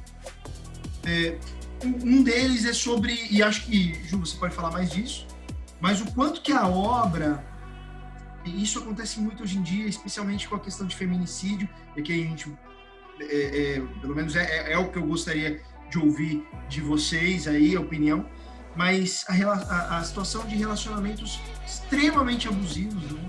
onde a mulher ela tá numa dependência quase que química do cara e, e, e- e- como essa relação ela vai se dando e acontecendo de uma forma não sei se, se posso dizer machista, né? Mas sem dúvida é uma forma extremamente abusiva, extremamente não empática, extremamente quase psicopata por parte do cara. O que vocês acham de- É. do, do filme, da mensagem que o filme está tentando trazer com relação a isso? É que eu acho, a hora que eu vejo aquilo, é- essa relação é mais ou menos aquilo que você pensa, nossa, quem nunca, sabe? Quem nunca eu, esteve numa relação que não estava boa, mas não conseguiu terminar porque o, o fator externo estava muito intenso. Eu, eu passei por uma coisa bem parecida. é, de estar perdendo minha mãe estar num relacionamento que não tá bom. E eu sabia que não tava bom, mas eu não conseguia terminar porque eu já tinha que lidar com outro tipo de coisa, só que hoje olhando eu falo, ok, né? Devia ter mexido os pauzinhos antes do que aconteceu. Mas é, é difícil, sabe? Eu, eu não sei, eu, eu olho para ela, eu acho que qualquer, tanto nesse caso, tanto homem quanto mulher, é muito difícil. Porque você tá dentro de uma relação que você não quer estar, e no começo você vê ela falando com a amiga dela, falando que acha que o relacionamento não vai dar certo e que ele não se importa tanto, e que é uma conclusão que se ah, ah, ah, ela não tivesse perdido o pai, a mãe e a irmã, provavelmente ela teria chegado, né? Tipo, ah, ok, não, não quero, não vai dar certo. Só que como as coisas vão acontecendo, ela aceita aquilo ali, porque ela prefere ter aquilo do que não ter nada. E é, é difícil isso. Não, Eu não, é nossa, muito difícil. É que o que eu, o que eu senti, especialmente nesse começo, é que ali ela já era submissa a ele. É, no, no aspecto, não, não tô falando sexual, é, é, tô falando na relação, quem quem quem que, que tava por cima e por baixo da relação, vamos assim dizer. Porque ela coloca, ah, ele tá falando do jeito comigo que eu acho que ele vai terminar. Como se Porque ela... eu acho que ela se punha na. na- ela já. é, ela já estava nessa situação e eu acho que ela se punha muito na posição de vítima, de, de, de estar, tipo, é o que você falou, ah, ele vai terminar, ele vai. Coisa que se tivesse uma boa terapeuta, provavelmente não estaria acontecendo. Uhum. Mas ela se põe nessa posição e eu acho que as coisas também eh, que acontecem na vida dela colocam ela nessa posição, né? Eu acho que tem muito. Eu li bastante livros sobre os papéis que a gente se coloca e que colocam a gente. Eu acho que ela aceitou o papel de vítima da, da situação e foi. Não que esteja certo nem errado, mas acho que ela aceitou aquilo, né? Não sei. eh, Então, um homem provavelmente também aceitaria na situação que, que ela estaria, sabe? É uma coisa meio que a pessoa assumiu um papel e eu acho que ela assumiu aquilo ali e o cara ele não queria nada com nada. Ele simplesmente ele não queria nada com nada né? Você vê que ela tá quando os pais morrem ela tá chorando de dor. A pessoa quando chora de dor ela urra né? Você vê que ela tá sofrendo. E o cara ele visivelmente no olho dele você vê que ele não queria estar ali. Ele queria estar tomando uma cerveja ele queria estar em outro lugar. Então é, é complicado assim né? É complicado. Eu é difícil. O que você acha, Will? pena dela É, eu acho que isso daí retoma um pouco o que o seu amigo, acho que foi o Hugo, falou, não sei que- quem falou que não é um filme que você se assusta com aquela sociedade. Ah, é, uma das opiniões foi do Hugo. Então, mas que é, eu também, quando terminou o filme, eu fiquei em dúvida. Eu acho que tem a ver com o que a Ju falou. Se é um filme de terror. Porque é, é, ele, esse peso dramático, essa discussão sobre é, a perda, o desespero, o, é, so, so, é, sim, sobre a perda no geral, né? Sobre a sensação de pertencimento, ele é tão forte que o fato do, do, do filme nos assustar, ou das pessoas serem empalhadas, transformadas em é, Botafogos, vestir de urso, ele, ele é interessante também, mas o filme sobreviveria como um filme de drama. Você não, não acha? É, que é o que acontece também no Hereditário. Eu, eu terminei, quando eu terminei o Hereditário, eu falei assim: caramba, meu, nem precisava ter fantasma nessa casa. Pela cena de não. discussão no jantar, eu tô dentro do filme. Eu já assisto esse filme. E eu acho que tem, o filme tem essa força. Ele não precisa do sobrenatural, ele não precisa é, do assassinato, do terror em si. O drama Isso. humano, né, é muito forte. Eu acho acha, que isso, Ju? que o Will tá falando é, é exatamente, acho que antes de, de falar de, de entrar num ponto de feminismo e tal, é muito, é, para mim é um filme sobre perda. E isso é uma coisa que eu acho que o Ari Aster, Ari Aster faz muito bem, que ele fala sobre perda tanto no Hereditário, fala no Midsommar, e se você joga nos outros curtas dele, você vê que ele tá mexendo nessa temática também. Então, eu uhum. concordo mil por cento, assim, para mim é um filme sobre perda, sobre você lidar com uma perda. Todos e, os filmes. E sobre a dificuldade que a gente tem, agora, falando com vocês, eu percebi isso, que tem no Midsommar no outro filme, que é o que fazer após a perda, né? Que tem a perda e aí você, você grita, você fica mudo, a, a câmera que o, o Rinaldo falou, a câmera que dança dentro da casa, que acompanha, que faz um zoom, se move, é, que é, é, né? como se a câmera tivesse meio também é, em estado onírico, né, diante da perda. Ela não sabe o que fazer, né? Quando morrem os pais, a câmera passeia como se fosse um fantasma dentro da casa. Eu acho que é isso, essa sensação. Logo que você perde, o diretor sabe, meu, eu tenho que mostrar com uma relação meio de espanto total. Que no Hereditário, para mim, eu fiquei mudo depois, depois. A gente vai falar do Hereditário, mas tem uma cena do Hereditário que a perda para mim foi tão forte como se fosse alguém que eu tivesse vivido. Eu fiquei mudo. Eu, fiquei, oh. eu acho que eu sei qual é, mas enfim, a gente vai pegar no, no, no próximo episódio. Mas é muito isso, né, cara? É, é uma loucura. Aproveitando que a gente tá falando, se falando aqui, que eu acho que seria o último tema, sobre as interpretações, cara é, eu sou ator, né? As pessoas, eh, não sei, enfim, algumas pessoas não sabem, além de, outras coisas, eu trabalho também como ator e dublador. Então eu tenho bastante proximidade com o tema, estudei muito interpretação. E. É, é, nossa, cara. É, eu acho que se for trazer a, direção de atores ali, porque eu não estou falando da, da, atuação exclusivamente da Dani, por exemplo, que puta que pariu e do próprio Christian, que faz esse cara desinteressado e desinteressante, e é um cara que não tá nem aí, cansou da relação, e não aguenta, não sai, enfim. Mas a direção que traz ele, a direção de, de, de atores, para mim, o que é mais assustador e que para mim traz essas notas de, de, de tensão pro filme é a interpretação da galera da aldeia, mano aquilo de você naturalizar o que para nós não é natural, mas porque para aquela cultura e a forma sombria como aquelas meninas interagem com os meninos, como elas flertam, né? É, é, é, é você vê a, a, quando, quando a, aquela ruivinha tá fazendo a empada de pelos pubianos pro, pro, pro Christian, cara, eles estão tá, tá, na cozinha lá e a Dani vai cozinhar, do nada a câmera buf, ver a menina vindo assim, era macabra. É, e que uma naturalidade e outras situações extremamente macabras ali, que você vai matar alguém, tá fazendo aquilo para matar, totalmente frio e, e, ao mesmo tempo alegre. Cara, como vocês veem isso, essa parte das interpretações, essa coisa louca, que dá vários tons pro filme, ele, leva o filme para muitos lugares, né? a meu ver eu acho que a gente aprende no cinema, o Will pode falar bastante também sobre isso, que assim, a hora que a câmera focou e você fez questão de mostrar aquilo, é porque você quer dizer alguma coisa. Então, esse negócio da empada, essa, por mais que seja uma cena super sutil, que ela vai leva tal, você sabe que aquilo ali, né, vai te trazer algo mais pra frente. Agora, que, na questão de interpretação, uma é engraçado, né? Porque eu odeio ele o filme inteiro, mas assim, é, para mim uma das melhores atuações é do menino que faz xixi na árvore. Porque esse menino, ele desde do, do começo, ele é arrogante, ele é egoísta e nossa, que só que é uma atuação, o jeito que ele sente e olha, nossa, o cara é brilhante assim. Eu acho brilhante. Para mim é um do, é uma ele do, do início até o meio, né, que é até onde ele vai. ele fica me irritando e eu falo, puta, que menino talentoso, sabe? Eu fico, ele para mim ele destacou assim, putz. Você escolheria ele como a principal interpretação? Ah, eu, eu acho que ele balança, tirando a Dani, que, eu, que é demais, eu acho que ele balança ali. E aquela cena que tá ele e outro cara da seita, e o cara furioso que ele tá fazendo xixi na árvore, aquilo para mim, eu falei, puta, aquilo né, é, é uma guerra de uma pessoa que não tá entendendo de outra que tá falando de, de família, de ancestral. Eu, aquilo, aquela cena é demais, é demais, assim. E você, Will?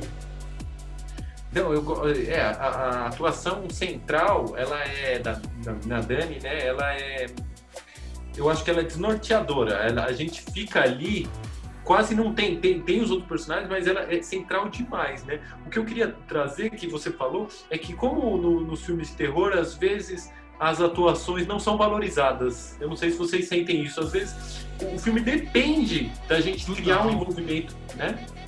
depende de criar um envolvimento, principalmente com o personagem principal, se tem um filme que nem no caso do, do Midsommar, que a gente tá envolvido com ela, e aí o filme você fala, caramba, é, é, a gente tá tão envolvido que a gente esquece o trabalho que deu pro ator nos envolver, né?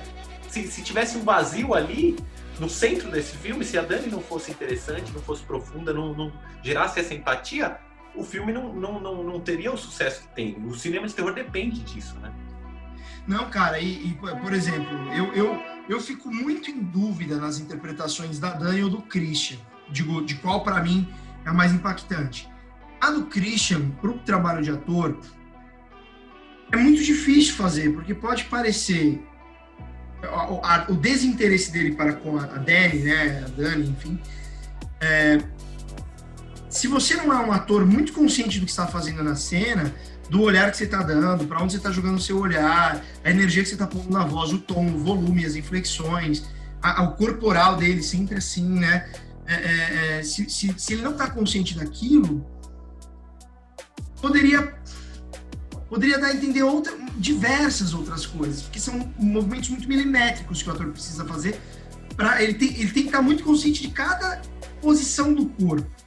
Mas pode ser que seja uma maneira de atuar do cara que, que é assim. Vou dar um exemplo do Stallone. Acho que o primeiro Rambo ele ganhou prêmios e tudo mais. Aí depois entenderam que não era a interpretação dele, é o jeito dele. Ele é, ele é o Rambo, aquele jeitão meio, meio em tudo. Aí fala, puta, o cara não é, na verdade não é que ele é bom, é porque é o jeito dele e acertou no papel, o papel era o papel certo. Então eu precisaria assistir outras coisas do, do, do, do tal do Christian para entender isso. Já a Dani, cara. Ai, é muito foda. É que é protagonista, parece clichê, falava, o protagonista foi muito bem. Mas não, de fato, assim, diversos momentos que a câmera para nela, as coisas, as coisas que o Christian tá fazendo, o olhar dela, de falar, cara, você, você tá fazendo isso comigo agora?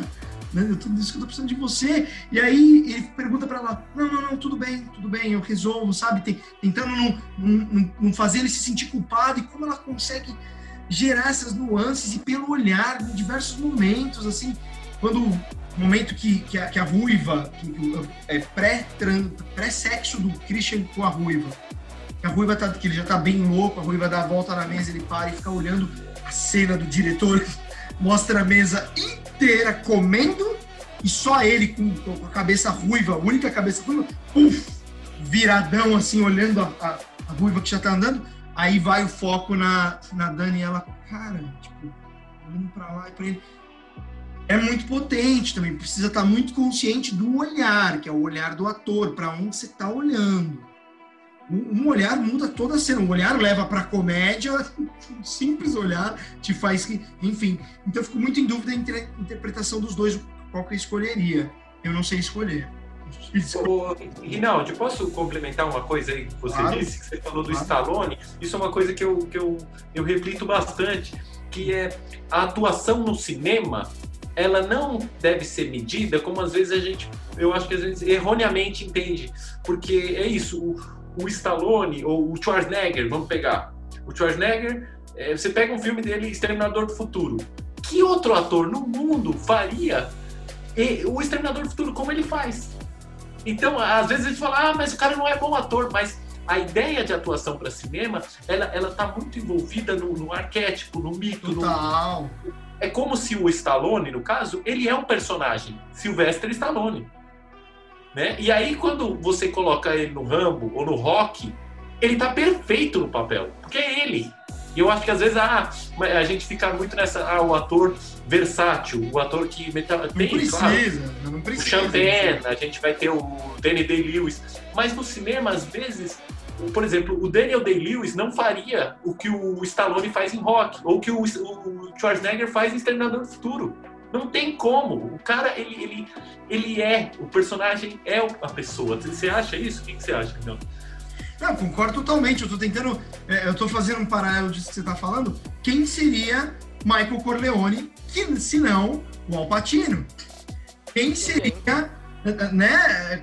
Cara, é, é, o Dom Corleone, né? É, enfim, então isso faz muito. Porra, o, o, o Al Pacino e, e ou então, é isso, isso talvez não seja tão assertivo assim, mas o Robert De Niro jovem sendo o Dom Corleone, o Dom Corleone jovem é. no poderoso. é uma coisa que eu uma coisa que eu falo sempre que é, por exemplo, aquele ator Leslie Nielsen. Vocês conhecem do, do Apertem os Cintos, Pilotos Subiu. É, Puta que pariu. Aí, meu, o cara, quando, quando você assiste o Aperto Cinto Pilotos do Mil, você fala, mano, o cara poderia ter ganhado um Oscar. Porque nem o De Niro faria o que ele faz ali. Porque o cara, ele tem a cara, ele tem o porte físico, ele tem tudo que o papel entrega, né? Às vezes o, o cara é o personagem. O cara é o personagem. Ele já fez terror também, acho que fez uns quatro filmes de terror. Ele fez ficção ah, científica é? também, né? Começou com a ficção científica, mas, é, mas é, no papel do Aperto Cinto Pilotos Mil, ele ah, chegou no máximo, né? Mas eu acho que é isso que você está falando. Às vezes também, o, o para mim, o bom diretor, ele escolhe o filme que ele percebe que o ator faz parte da vida do ator, que é, o ator tá fazendo o papel dele. Tipo o Charlie Sheen, que você assistiu, você assiste Two and a Half Men, você vê que ele tá fazendo o papel dele. Para mim, não, não tô vendo nada de novo, a não ser filmar como se eu estivesse filmando a casa dele e ali tá acontecendo. Eu acho isso excelente também, porque você consegue juntar o que você precisa. O cara, ele vai estar, tá, né, dando o melhor mil por cento, porque é ele. E às vezes eu acho que às vezes a gente acha que o ator não é bom por conta disso. Mas se o ator conseguiu chegar nesse lugar que é ele, que aí eu vou defender um dos atores que eu mais admiro, que é o Nicolas Cage. O Nicolas Cage, ele é o Nicolas Cage. Ele chegou num ponto que o problema é o diretor querer colocar ele em outro papel. Tem que falar, meu, você é isso. Não, ele já entregou muita coisa boa, né, cara? Agora você falando, eu fiquei pensando nos filmes dele, todos os papéis ele é ele mesmo, né? Por mais que são filmes completamente aleatórios, realmente, todo papel ele é o Nicolas Cage. Não, apesar que tem um filme dele que eu adoro. É um filme não é conhecido, mas é coisa minha, eu gosto, porque eu me, me conecto muito com, com o tema e com o que o diretor quer passar, a mensagem do filme eu adoro. É um filme bem xoxo pra galera, mas se chama Um Homem de Família. Puta, como eu gosto desse filme. Muito legal. Ah, eu adoro. É um filminho xoxinho, assim e tal, mas é, ele tem, ele tem tanta coisa ali que eu gosto, mas enfim. Bom. Filme de Natal, filme de Natal. É, é um filme de Natal, é um filme de Natal. É, é, é, é ele, ele, é, ele poderia não ser um filme de Natal, poderia ter um, uma, uma outra. O que, que eu estou dizendo com isso? Que a mensagem vai além de um, de um, filme de Natal, de brinquedo, compra. Não é isso. É uma, uma mensagem por trás, né? Enfim, eu adoro. Poderia, podíamos fazer um, um, de roda de cinema sobre atuações, hein? De atores aí, falar de atuações. É, no, no, Roda mesmo a gente vai entrevistar produtor de elenco, preparador de elenco, enfim, até a agência de casting. É, isso vai acontecer. A gente já está até tá no nosso cronograma lá. Bom, para encerrar, minha última pergunta. Tem alguma coisa que vocês querem falar do Midsommar e que não falamos aqui? Ai, gente, assiste. Quem não assistiu, assista, pelo amor de Deus. Filme, assim, nossa, excelente. Eu acho que falta um pouco disso também, porque acho que o terror tem, é meio um gênero incompreendido, sabe? Parece que você chega numa determinada idade e aí é você não pode mais gostar de terror, porque tem outros gêneros. E aí o pessoal, ah, não, ah, quando eu era jovem eu adorava terror. E aí tem só uma galera que continua ali e mantém. E eu acho que, né, putz, é, é, difícil, assim, eu acho que falta, falta o pessoal aprofundar mais, porque para mim é melhor do que muitos outros gêneros, né? Mas como eu disse, sou suspeita para falar, estaria na seita, né? E você, Will? É, tem aqui que tem uma coisa que eu não perguntei sobre o filme. Que eu não perguntei, não, mas que a gente não falou aqui sobre o filme, cara. Não, não, sobre o filme a gente falou muita coisa, teria muito mais que falar, né? Os filmes traz sempre, filmes ricos trazem muita discussão. É, minha, a minha única coisa que eu ia falar, eu concordo com a Ju, né? Que é um gênero assim que muitas pessoas se sentem superior a ele, né? Mas porque não visitam ele. Porque é isso, a pessoa se sente superior e fala, ah, mas eu não assisto também porque eu tenho medo tal, e não. Mas o, o gênero do terror ele é legal porque ele choca, ele, ele traz coisas que às vezes a gente quer esconder, né? Coisas que, que nem que ela falou, o terror caseiro, quando tem, a pessoa tá na família, né? E aí acontece uma coisa e o terror surge dentro da família. A pessoa não gosta, né? A gente não gosta de ver isso, a gente é a família margarina. É, o que eu ia falar é o seguinte, sugestão para os ouvintes, sei lá, é assista um filme de terror ruim, é muito bom assistir, porque também fica nessa, né? Ah, só o filme de terror de arte, só o, o filme de terror que é indicado ao Oscar, ganha Oscar, ou... Não, é legal o filme de terror quando é péssimo também, quando não tem essa pretensão, quando o orçamento é barato, quando... Eu não sei... Maratona, quem... maratona Jason, maratona sexta-feira 13, gente. filme de... Quem gosta de filme de terror, gosta de filme de terror ruim, não é, Ju? Todos, todos. A gente gosta de tudo. King Cobra, um dos meus favoritos, King Cobra. É assim, se estiver passando King Cobra, eu vou ver. Ó, eu vou te falar, cara, que é, é, o, o, terror, falando dessa parte já, já indo para um possível encerramento, o terror é, é ele eu não sei se eu posso falar afirmar isso, mas eu acredito que sim. Eu tenho medo. Eu, eu sou encagaçado mesmo, assim. Realmente, quando eu assisti um outro filme que a gente vai falar aqui, mas quando eu assisti o Hereditário, a gente vai falar mais disso depois, cara, eu não consegui me mover. Assim, depois eu vou, vou, mais a fundo. Juro, juro. Assim, tipo, em pânico. Eu realmente tenho receio. Só que o fato de, de, de mexer e de movimentar esse tipo de arte me fez refletir muito do porquê que eu tenho medo com, de espírito e essas coisas, cara. E, e eu cheguei, e obviamente, fui terapia e outras coisas.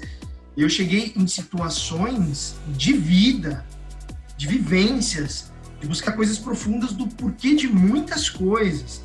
Olha o poder desse trabalho. E, óbvio, você tem que se dispor, então eu me disponho. Eu tenho, às vezes eu preciso acender luzes, e, mano, acende luz aí que não vou aguentar chegar nesse filme. E, e, e, e, e, tô me dispondo, né? Então, assim, você que tem medo, você que tá ouvindo a gente, pô, eu tenho medo, não, eu tenho Cara, vai, vai que pode ter coisa. Por que, que você tem tanto medo? Por que, que você se acha superior? Sei lá os porquês, né? Bom, é, e aqui uma surpresinha, já que a gente está encerrando, indicação de um filme de terror para quem está ouvindo. Vamos lá, Ju. Minha nossa senhora. Uma, um filminho de terror para quem está assistindo, para desligar esse podcast e assistir um filminho de terror maravilhoso. Pode ser uma série? Pode ser. Não, só, não é só filme, não. Sério, por favor. Então, tem uma série que eu amo de paixão, que é baseada nos livros do Stephen King, que é a Nightmare and Dreamscapes, que tem no YouTube, você consegue ver os episódios. É série antológica, então o que é muito mais gostoso, né? Porque vai cortando. E assim, eu não, eu não sei, tem um dos episódios que mexe muito comigo, é, por mais que não seja 100%. É, até é terror, né? Mas ele fala sobre como o irmão dele acabou com o mundo. Que é magnífico. Eu, a série toda é muito divertida, mas se eu puder indicar. Como que chama? Que... Repete o nome, por favor. É Nightmare and Dreamscapes. Tá em inglês mesmo. Tá em inglês mesmo, é baseado no livro do Stephen King, que tem o mesmo nome.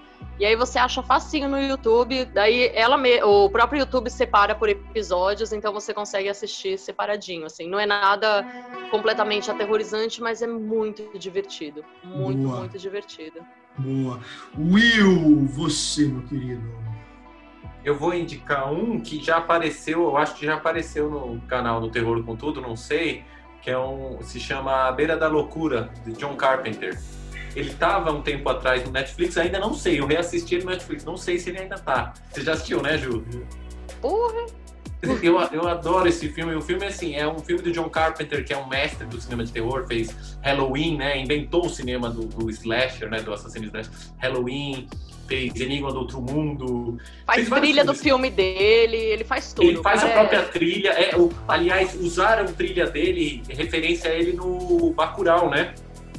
Usaram. A escola do Bacurau, a escola onde tem aquele tiroteio, se chama João Carpinteiro, em referência ao John Carpenter. Nossa, que Maravilhoso. foda. E a trilha que usam, a trilha que usam no- numa hora à noite, lá quando o pessoal tá jogando é, capoeira, é uma música do John Carpenter, né? No, no Bacurau. E John Carpenter ele tem essa pegada de. é, ele, ele, ele é bem, vamos dizer, o Fabrício bem esquerdista, né? Ele é bem progressista, ele é bem contra os milionários. E aí tem esse filme A Beira da Loucura, que é uma brincadeira assim, tem um, um escritor escreve um livro que é um best-seller, só que se você lê, você pira e você quer matar outros. E aí um detetive é contratado para descobrir onde está esse escritor e por que, que ele está escrevendo livros que as pessoas piram e matam os outros. Meu, é um filme tipo B, é um filme divertido demais. É aquele parece que tem pretensão e não tem. Nossa, é maravilhoso. É aquele filme Como chama? que Como chama? A beira da loucura. E onde a pessoa assiste? Não, Eu, eu, eu acho que estava no Netflix. Faz uns Eu dois acho que tá ainda. Tá Será que ainda? não tá? Eu, eu acho que tá. Se não tiver, eu acho que tá no YouTube. Preciso. É. eu agora de cabeça. Eu não sei, eu reassisti no Netflix e eu indico demais. É aquele filme, meu, ó, é uma aula de cinema, é divertido, você vai comer pipoca, você vai sair dando risada, você não sabe se você ri, se chora, é divertido demais. A beira da loucura é a minha dica. Cara, é muito bom. Vai, estamos refilmando, né, o Enigma de Outro Mundo. Ah. Eu tava vendo outro dia que vão refilmar e que ele vai estar na produção. Enfim, estão acertando ainda, mas parece que ele vai estar na produção, o John Carpenter. É, Enigma do Outro Vamos ver. Mundo, talvez o maior filme de terror já feito, na minha opinião, mas tudo bem. Mas já era uma refilmagem, né, Ju? Já era uma refilmagem, né? Na verdade- Candyman, Candyman. É um filme de Ah, terror. Candyman vai ter, vai ter refilmagem do Candyman também, né? Vai, vai lançar agora. Tá pra Não, mas lançar. Era pra ter Outro saído. Mundo, ah, desculpa, retiro o que disse. Enigma do Outro Mundo não é o maior filme do mundo, na minha opinião. Isso é fato. Ele é o maior filme. Eu, eu a minha opinião independe. Eu não sei. Eu e meu avô estamos aqui pra falar que Exorcista ainda não Ah, tá é. no top, top 1. E você, Rinaldi, qual que é a sua dica aí? Não, eu, eu indicaria, inclusive, um filme que eu falei aqui durante, que eu, eu me apego muito a questões de atuação, mas não só também, não é porque é bom na atuação, é um filme bom, é um filme muito bom, que é o Exorcismo de Emily Rose. Né, eu, de verdade, assim, cara, é um filme que aquela menina tá apavorante, assim, e é um filme que tem uma história. É, é, eu, eu eu, eu não tô tão profundo como vocês no mundo do terror, afinal eu tenho os meus limites de medo que eu tô aos pouquinhos, né, vou vencendo. E eu acho que é legal eu ser, ter essa personalidade, porque talvez alguém que esteja nos ouvindo é, é, também fala, porra, eu tenho medo, mas porra, se, se o Fabrício assistiu, você pode, meu querido, porque eu sou um, um cagaçado. E, e o Exorcismo de Emily Rose foi uma, uma surpresa sem querer. Né? Fui no cinema, minha, é, minha, minha ex-noiva, que na época eu já era, olha como fiquei muito tempo com ela.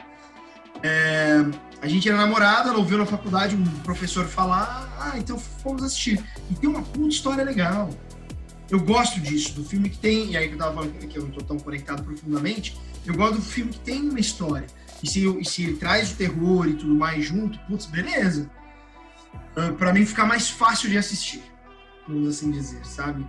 Então você que tem mais medo, é mais encagaçado ou encagaçada, é, é, é, saiba que é possível você também mergulhar aí nesse universo. Então, o Exorcismo de Emily Rose é o que eu deixaria aqui de indicação da minha parte. Gente, chegamos a uma hora e 28 minutos de programa. Eu tinha falado meia hora. Como é tradição no Roda de Cinema, a gente estourar todas as fronteiras, o negócio realmente vai. Mas eu acho que foi muito bacana, né? Eu, eu gostei bastante, cara. Vocês gostaram também? Demais. Nossa, demais, adorei.